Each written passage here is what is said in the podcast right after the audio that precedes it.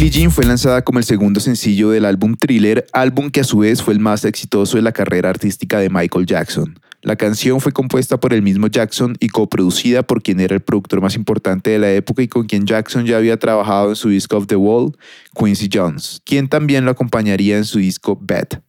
Jackson en Billie Jean logró funcionar el post-disco junto con elementos del funk y el dance, haciendo que la canción tenga ese feeling tan particular.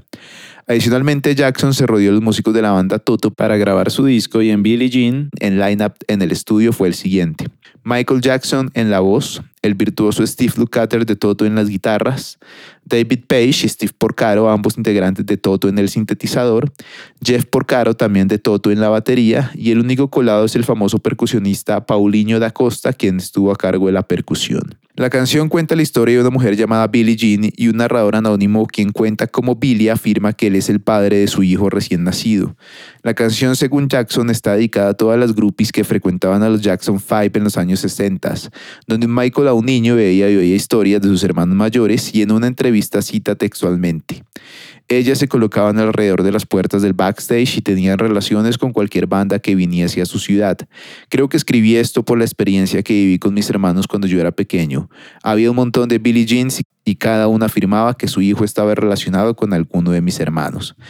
Billie Jean alcanzó el número uno en el Billboard 100 el 5 de marzo de 1983 desplazando a Patty Austin con su canción Baby Come to Me y mantuvo el número uno durante tres semanas. Fue catalogada como la segunda canción más importante de 1983 según la Billboard y fue superada solamente por la canción Every Breath Your Take de The Police. El single vendió más de 10 millones de copias en todo el mundo ayudando a que Thriller se convirtiese en el álbum más vendido de todos los tiempos en la era del disco físico